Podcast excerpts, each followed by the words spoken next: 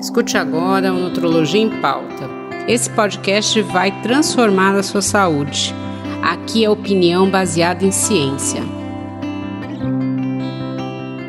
Olá a todos, eu sou Andréa Pereira, médica nutróloga da Oncologia e Hematologia do Hospital Israelita Albert Einstein, tenho doutorado pelo Unifesp e pós-doutorado pelo Instituto Israelita de Ensino e Pesquisa. Estou aqui super bem acompanhada do Rafael Faquina, treinador de ciclismo, campeão brasileiro de, S, de CRI, Existência e Medicine, doutor em biodinâmica do movimento esporte pela Unicamp e fisiologista sênior das Olimpíadas de Londres 2012 e Rio 2016 pela CBB. Né? É um amigo muito querido aí, um treinador excelente. Então, eu queria agradecer muito a presença do Rafael. A gente está aqui em Novembro Azul, falando da saúde do homem. A gente não vai falar só de câncer de próstata nesse Novembro Azul.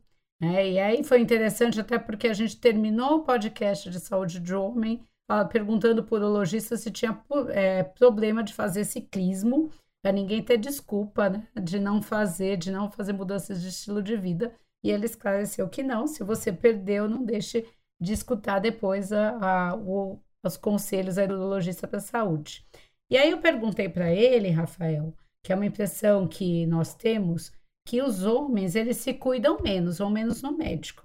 E aí eu te perguntar exatamente isso. Você acha que isso também tem um reflexo na atividade física regular? Você acha que o homem faz pouca atividade física regular ou não? Bom, eu acredito que assim, né? Nós estamos num país continental, isso de repente pode ser em setores diferentes, mas uma informação interessante que tem sobre esse tema, né? Apesar de não ser aqui, é um estudo da Irlanda e, e foi feito dentro da universidade, mas não foi feito apenas com uh, estudantes. Teve um número de sujeitos bem elevado, mais de 800, mas foi feito com toda a comunidade da universidade, funcionários, professores, estudantes. Então, assim, deu uma equilibrada muito boa, e isso é desse ano, né? Uma meta-análise bem forte, assim, bem interessante, feita esse ano. Dá o contrário, né? É, dá que homens se colocam para fazer mais atividade física, já assim, com, é, pelo que os, pesquisadores colocaram de revisões anteriores, é, já com uma grande é, ascendência do, da, das mulheres também buscando mais, mas ainda há um predomínio.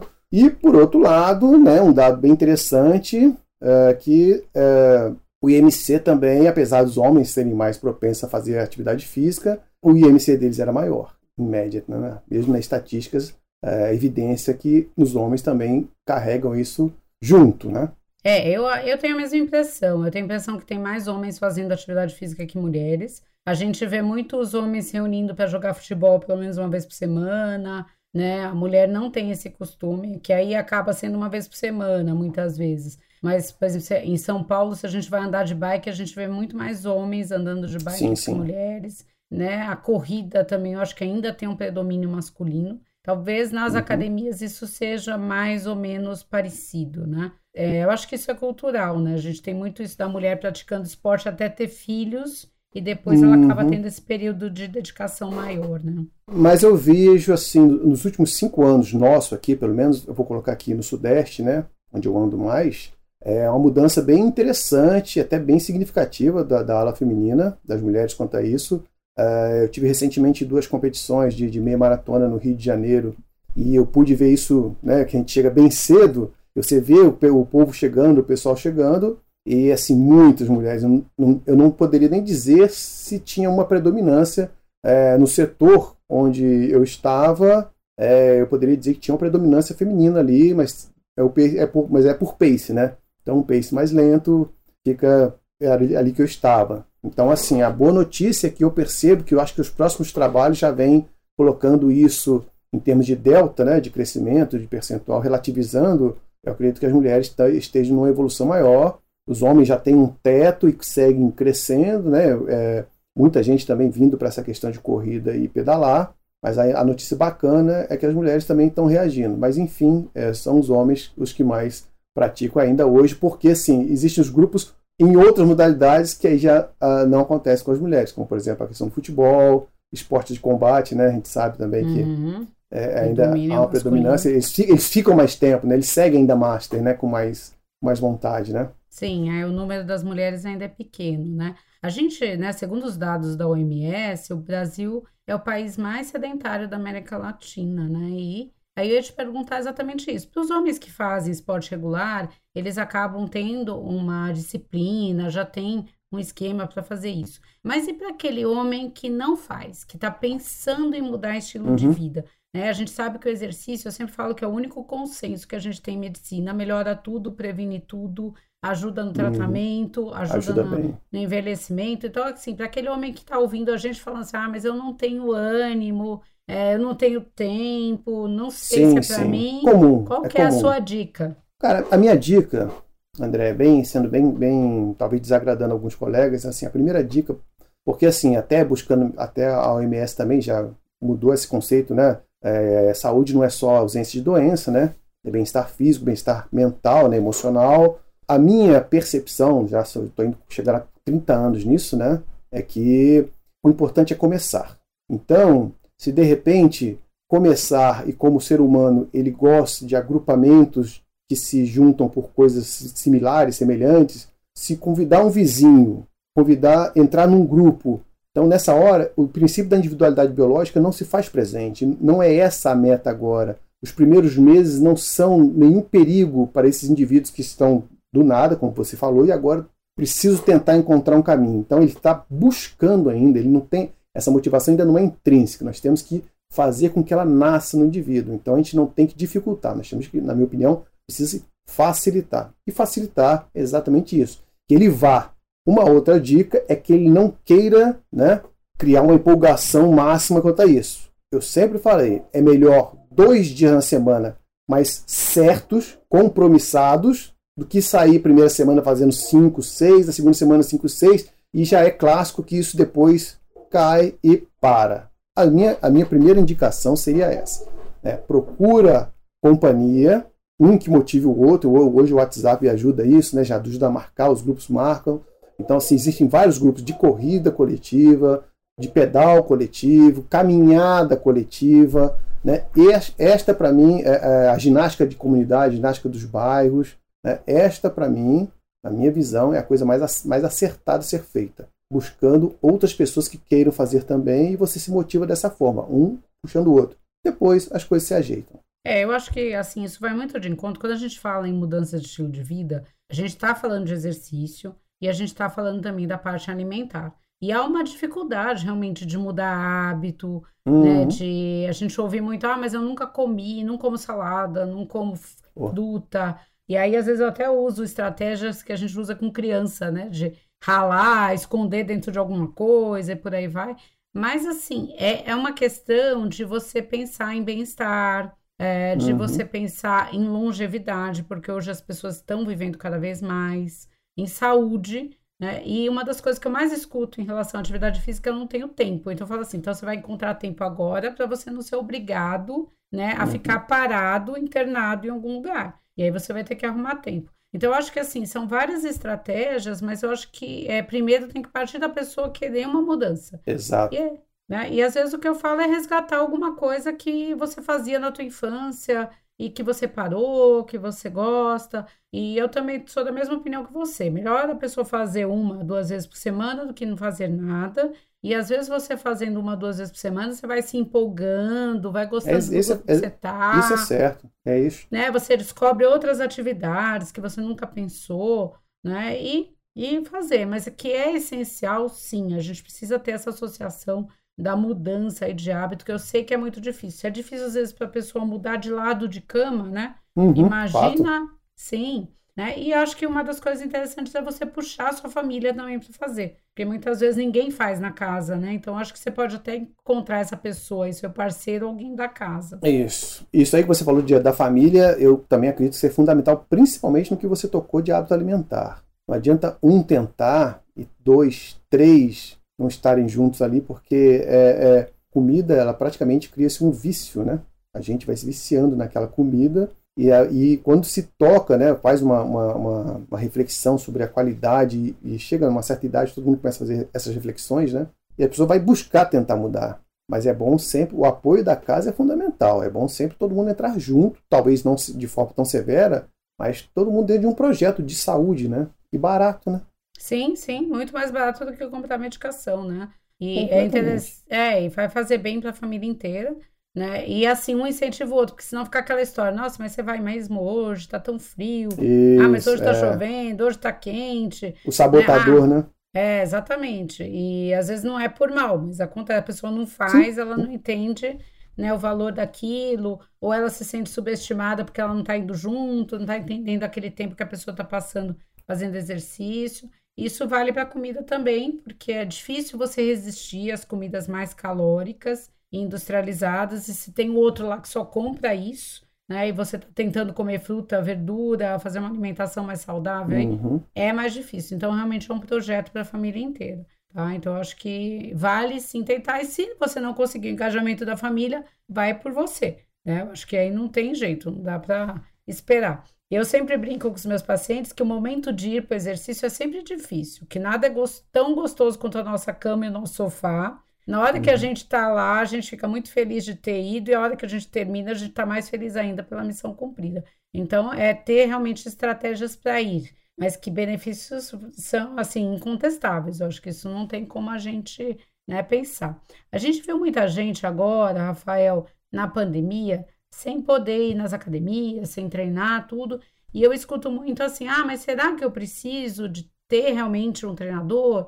Ah, eu já faço exercício há muito tempo, então eu já sei o que eu devo fazer. Então eu queria que você explicasse. Eu acho que a presença do treinador é fundamental, mas eu queria que você explicasse né, se é realmente fundamental. Por quê? Por que, que a gente tem que ter alguém para nos explicar o que fazer? São dois pontos de vista meus. Se é para aquele indivíduo que nós estávamos falando, né? A gente acabou de acordar na pergunta anterior, né?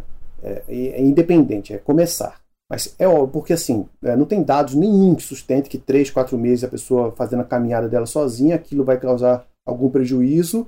E o, o que mais importante ela precisa fazer é um exame clínico, né, para que não tenha nada congênito e realmente, né, imagina você andando, fazendo um horário adverso, tendo uma, uma desidratação, pode ter algum problema é, cardíaco. Mas quanto a treinador, não é o caso.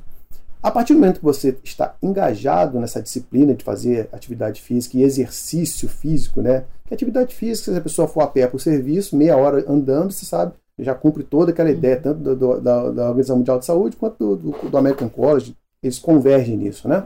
Mas a partir do momento que ele quer fazer exercício físico, ou seja, com uma orientação, ou quer dizer, com uma meta de melhorar desempenho, que seja correndo, pedalando, fazendo musculação, aí passa a ser fundamental ser guiado por alguém. Às vezes, este alguém inicial não é aquela pessoa, porque às vezes não coincide a questão é, de modelo é, de abordagem de treinamento, a personalidade do treinador ou da treinadora não, não, não, não faz convergência com a da pessoa. E simples, troca, né? modifica, muda de ambiente, muda de academia, muda de grupo. Isto não é problema. Mas a partir do momento que você quer evoluir, né? fazer o seu aumento de gasto calórico, ter alguma meta, né? Eu preciso ser mais rápido, eu preciso ser mais forte, é preciso sim de um treinador, porque aí entra a metodologia, né? Não tem como evitar que exercícios é, mais seguros para o início do, dessa caminhada, os exercícios que complementam as coisas que você quer, porque é, é óbvio que quem quer prioritariamente ser um corredor de rua não tem que fazer o treino de força tão abrangente como aqueles que querem para fins estéticos, para fins de, de, de luta, para fins de modalidades que requeiram mais a força, mas aquelas duas vezes na semana precisa ser orientada para a atividade que ele está ele tá indo. Né? Você consegue prevenção de lesão, você, você consegue economia de movimento, né? seus, seus movimentos naquela mesma velocidade, que seja aquela 7, 8 km por hora ali bem devagarzinho, eles se tornam mais econômicos e você consegue ir avançando. Nesse caso, a partir do momento que a pessoa toma gosto e segue com aquilo, mesmo aqueles que já estão, ah, eu faço há muito tempo, então procure profissionais que de repente tragam alguma coisa, agreguem ao conhecimento empírico que a pessoa já tem, mas ele vai ajustar. É certo isso, né? Eu, né, você me conhece há um tempo, eu vejo há muitos anos muitas coisas de nutrição, mas não adianta, né? Eu, eu a, o meu pensamento macro, pelo meu trabalho, é sempre de macroelementos, é carboidrato, o que tem caloria, porque é o que eu penso para os treinos. Um nutricionista, uma nutróloga, ela vai ampliar o meu leque de visão, se fosse, né, meu cardápio é feito por uma nutricionista, né? Então isso muda completamente a abordagem. Né? Então, assim, se é importante a pessoa ter um treinador, a partir do momento que ela viu que aquilo está na rotina dela, busca alguém para treinar, para orientar esse treinamento, para que tudo seja mais eficiente, até mesmo o tempo que ela está investindo naquilo ali. Pouco tempo, mas de forma eficiente. É, eu acho que você tocou em alguns pontos fundamentais, né? É muito importante quando a pessoa vai começar uma atividade física, ela fazer realmente uma avaliação clínica, porque às vezes ela tem um problema cardíaco que ela não percebe e na hora do esforço, ou na hora da temperatura muito alta, ou na hora da desidratação, isso aparecer, né? Eu tenho um paciente que, que é médico, inclusive, e ele resolveu correr e fazer uma dieta por conta, e um dia ele acordou no hospital que ele tinha infartado no Ibirapuera, e ele não sabia que ele era diabético, hipertenso e tinha o colesterol alto. Isso é um médico, né? Então ele nunca tinha feito um exame. Então, imagina o risco que ele correu ali, né, de infartar no parque e de repente não dá tempo dele ser salvo, mas hoje ele tá super bem, né? Já faz Ainda bem que ele estava no Ibirapuera, né? Exatamente. Bem populoso, né? Também, né? E mesmo Ibirapuera tem locais que são meio escondidos quando você corre lá. É muito Até grande. alguém te achar, exatamente. Então, assim, precisa ter isso. Né? Eu acho que para você evoluir né, no seu treinamento, no seu, na sua atividade física, que é bem o que você falou, quando você está começando, né, muitas vezes você vai fazer uma caminhada, uma coisa leve, mas depois de um tempo é importante você ver se aquilo está te ajudando no teu objetivo. Né? E na musculação, muitas vezes, as pessoas fazem com a postura completamente errada, ou não pegam o peso adequado, então você precisa ter um profissional para evitar lesão né? Porque às vezes a pessoa vai se machucar e vai ficar um tempão parado, né? É, porque não é no mês seguinte que isso vai aparecer, né? Mas na sequência Sim. dos meses, além vai saber o que que lesionou, para falar a verdade, né? Que é como se fosse uma árvore, vai empenando, né? É, e na minha área é muito comum as pessoas pesquisarem quais suplementos elas deveriam tomar, né? Nas, nesses sites de busca, na internet. Uhum. E começam a tomar um monte de suplemento e às vezes não tem nem necessidade daquele suplemento ou é, e esquecem que primeiro a gente vai mexer no básico, que é a alimentação uhum. diária, né? E o suplemento também não tem suplemento milagroso. Todo mundo quer, né, tomar o suplemento e às vezes você não adequa isso com o exercício, então você não vai ter o resultado que você busca. Então, sim, tem que ter uma orientação, até porque você pode ter consequências aí de uma hipersuplementação, um hiperuso de vitaminas, isso traz consequências para a saúde. Então, acho que tudo isso é muito importante de você ter um profissional, né? E atualmente a gente trabalha muito em equipe multiprofissional, né? Então, assim, Exatamente. assim, e se você não gostar do seu primeiro treinador, eu acho que nada impede você de buscar outro, né? E eu acho interessante uma pessoa que eu atendi, né, uma mulher, que ela fazia o mesmo treino há 10 anos, o mesmo. Então, ela não tinha uma pessoa específica, nada, ela fazia uhum. por conta. E eu pedi um teste cardiopulmonar para ela, e uma das coisas que a gente avalia nesse teste é o condicionamento, que é o VO2 máximo. E veio uhum. o VO2 máximo muito baixo de uma pessoa sem condicionamento. E eu lembro que ela ficou muito brava, porque ela treinava praticamente quatro a cinco vezes por semana. Mas eu falei para ela: você não evoluiu. Faz 10 anos que você faz a mesma coisa. Então, a gente também precisa dessa mudança, né? Então, Sem é importante dúvida. você ter realmente alguém para te falar: olha, é, agora está na hora da gente mudar, né? Tá muito fácil, a gente vai mexer aqui para você ter ganhos, né? Eu acho que isso é muito importante. É, só para pontuar um pouquinho que você falou de suplementos, né? Eu vejo isso, né? Principalmente na indústria do fitness, né? Eu não trabalho com fitness há uns 20 anos, mais ou menos, mas eu tô, conheço, né? Meus amigos, né? Os que trabalham com... Então, essa, por exemplo, eu que trabalho com atletas de desempenho nacional e internacional. Basicamente, na orientação nutricional macro deles, são dois ou três suplementos para compor o que está ali. Dois ou três. Eu já conheci, tem um amigo meu que é, que é nutricionista, e um rapaz lá de, de amador de mountain bike chegou com uma bolsa de suplemento. Ó, já me orientaram isso aqui tudo. É isso. As pessoas pensam que a mágica está naqueles, naqueles potinhos e é um engano crucial, né?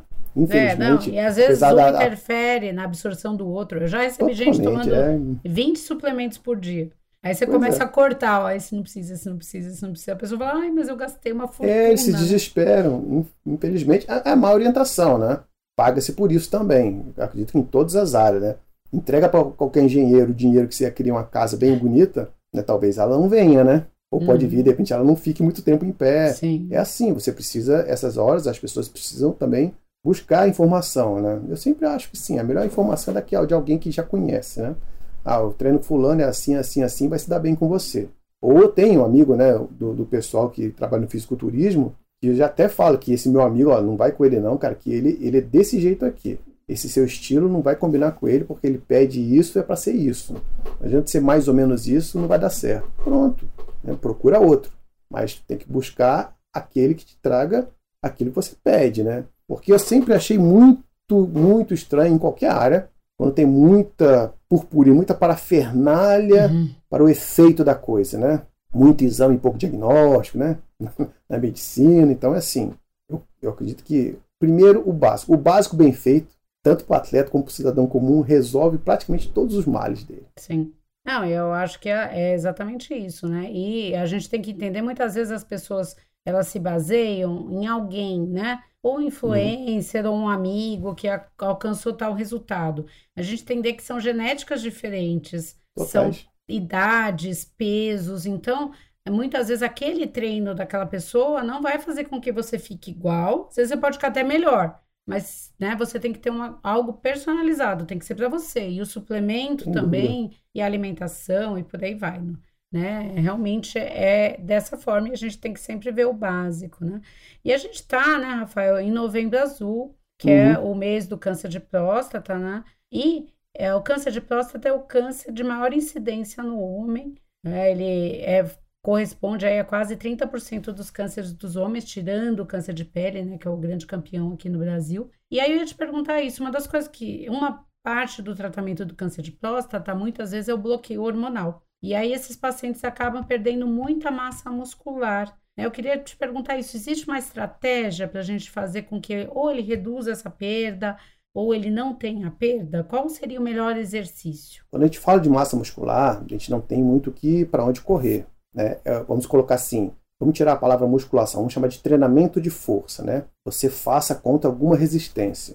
Este é o melhor treino para ou aumentar alguma massa, ou para sustentar uma massa que tem, ou para de repente lentificar ao máximo uma perda. Né? Isso é fato. Andei fuçando tempos atrás, né? então também tem uma meta-análise bem forte. Né?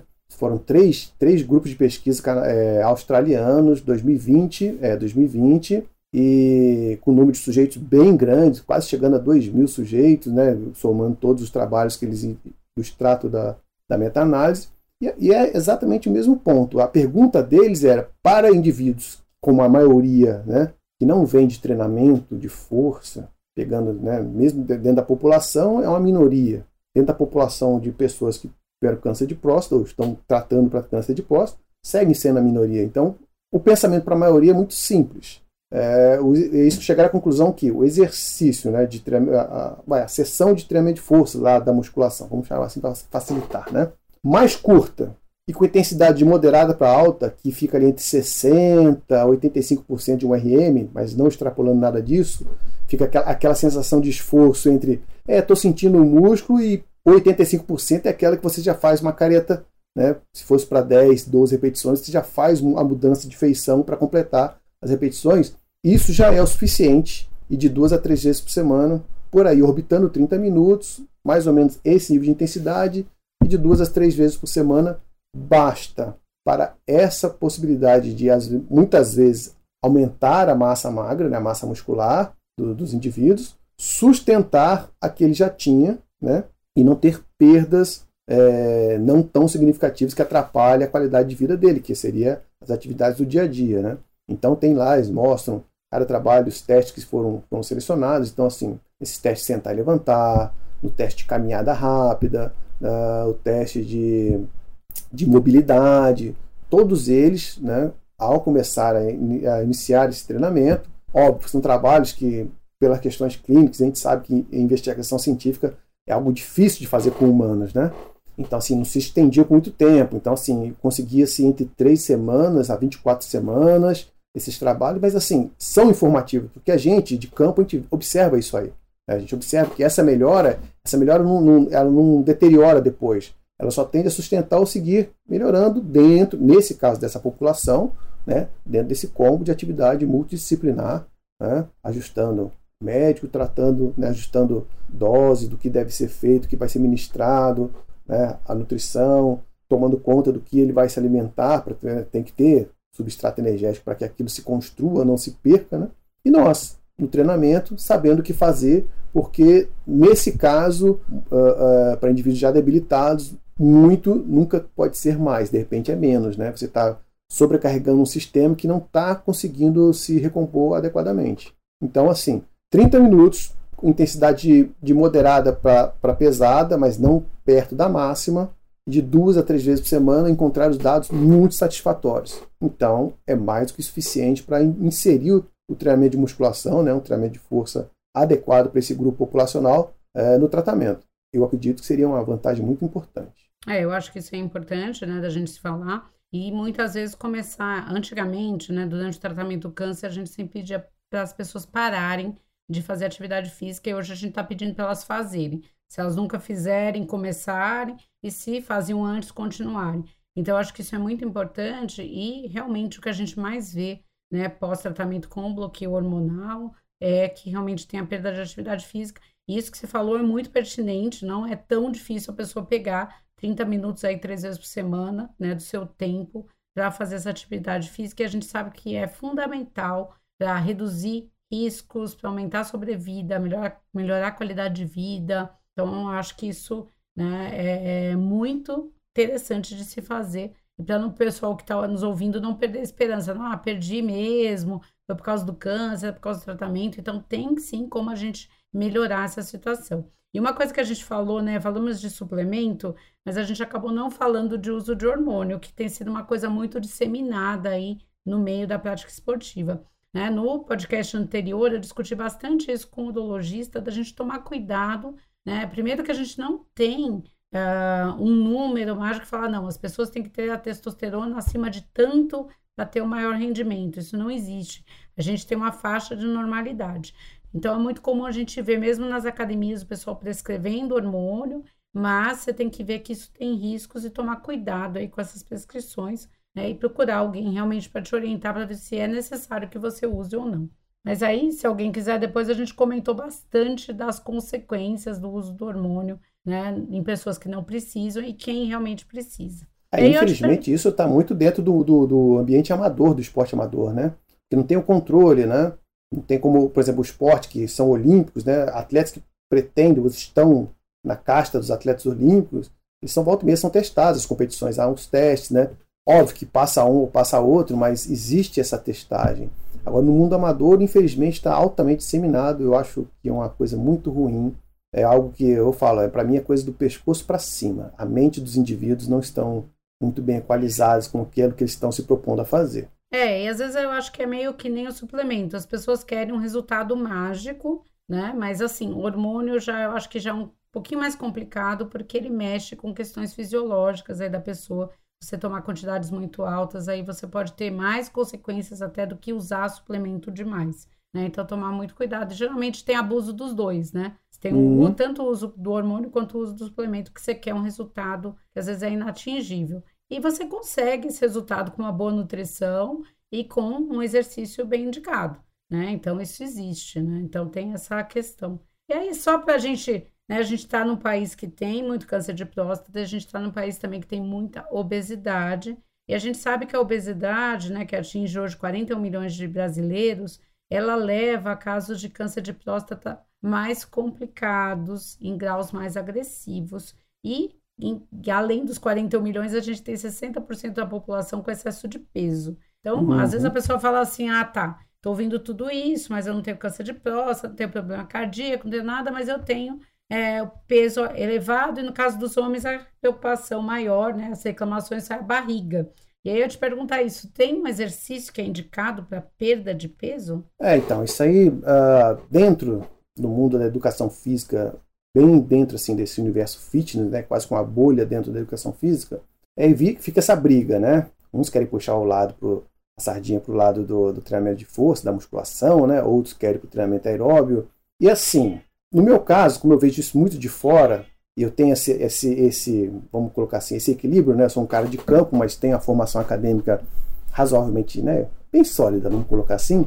Né? Você olha os trabalhos para um e para outro, você vê que assim Ok, você está trabalhando com é, é, significância estatística. A pessoa só lê isso, parece, parece que só lê o resumo, né? Quando ela olha os valores, por exemplo, né, sobre questão de aumento de massa magra e aumento de gasto calórico, quando você olha, você sobe um quilo, e o que isso vai gastar durante o dia, esse um quilo a mais de massa magra, quando você vê, é mais fácil, quem cuida da nutrição, tirar aquele pão. Tira o pão francês, né? ali por volta de 150 calorias, coloca outra coisa mais nutritiva, menos calórica, e dá muito mais efeito do que você ficar nessa, nessa sanha de que, porque, por exemplo, se fosse assim, as mulheres não têm essa condição. É muito uh, fora essa, essa ideia das pessoas que estão usando hormônios, as pessoas que estão é, livres disso, imaginar um quilo de massa magra para a mulher a cada mês é algo completamente inimaginável. É, não funciona. Talvez uma ou outra com uma genética muito boa, mas não funciona. Então, assim, assim como também achar que o treinamento é aeróbio, ah, eu dei uma corridinha de 30 minutos, isso aí vai permitir que ele coma esse, esses combo de lanche que hoje em dia antes era só um hambúrguer, agora é um, um hambúrguer desse tamanho, a batata e o refrigerante grande. Né? Andei olhando isso aí, isso passa de mil calorias. Por mil calorias, a minha atleta de ciclismo, de, da, da, né, do ciclismo nacional, a Paula Finco, é o que ela gasta num bom treino. Numa prova, ela avança, chega perto de 2, 2 mil calorias, ela, e ela não é das provas mais longas, mas é uma atleta treinada que faz isso duas vezes ao dia, tem todas as condições, faz toda a recuperação para isso, né? Então aquela caminhadinha, aquele trote seu, não compensou nada. Talvez foi só esse 150 do pão aí. Isso as pessoas não entendem. Porque assim, qualquer relação, é, você estava falando da obesidade, né? nós já temos entendimento que assim, obesidade não adianta um único segmento profissional querer tratar, cuidar daquilo. Porque a obesidade, é, você vê, a origem dela é poligênica, né?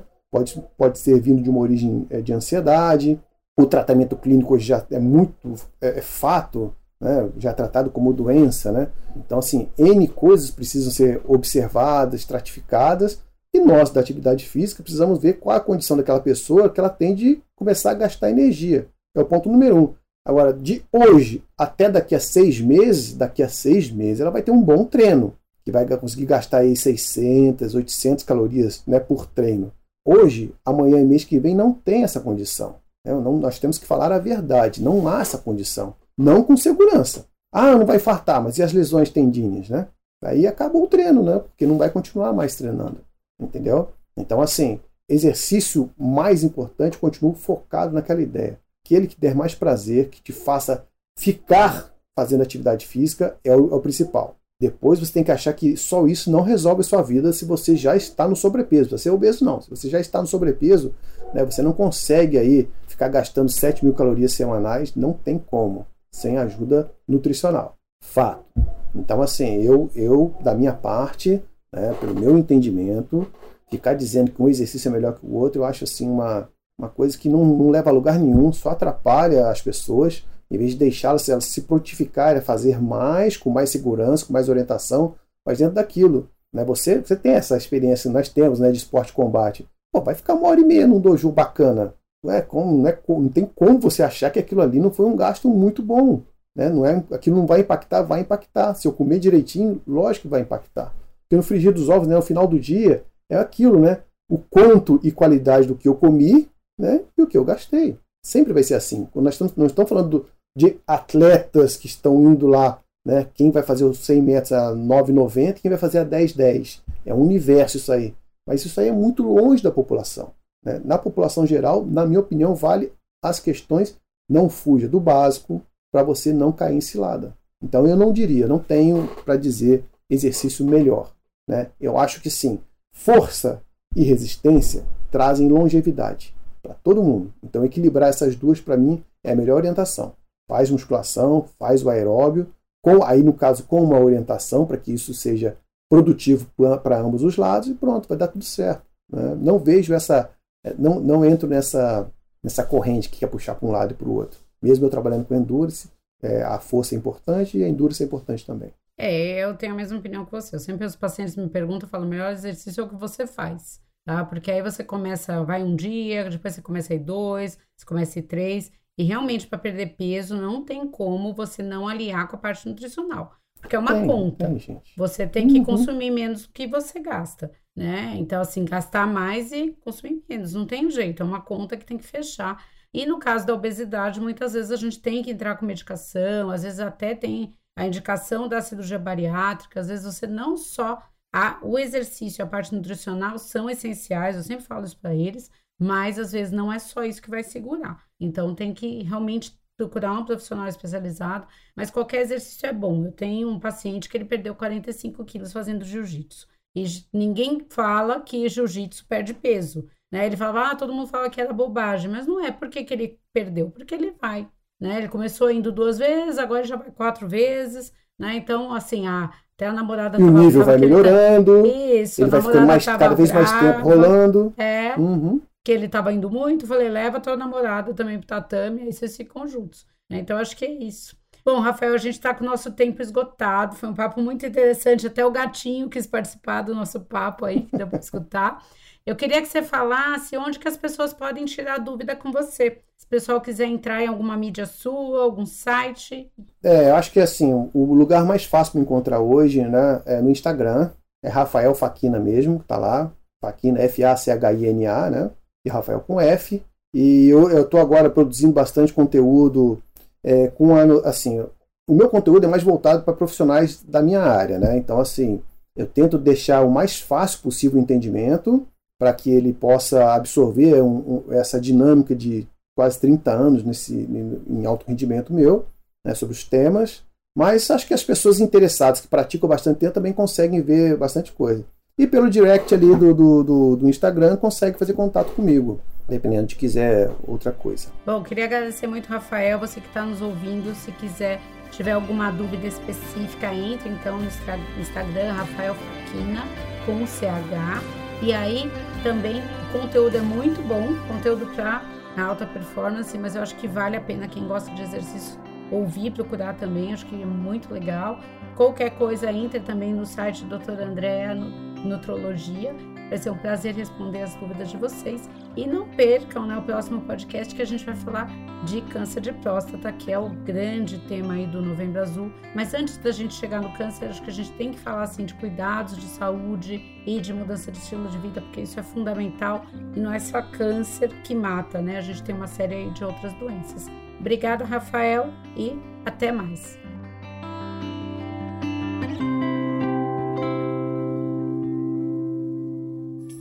Uma produção, voz e conteúdo.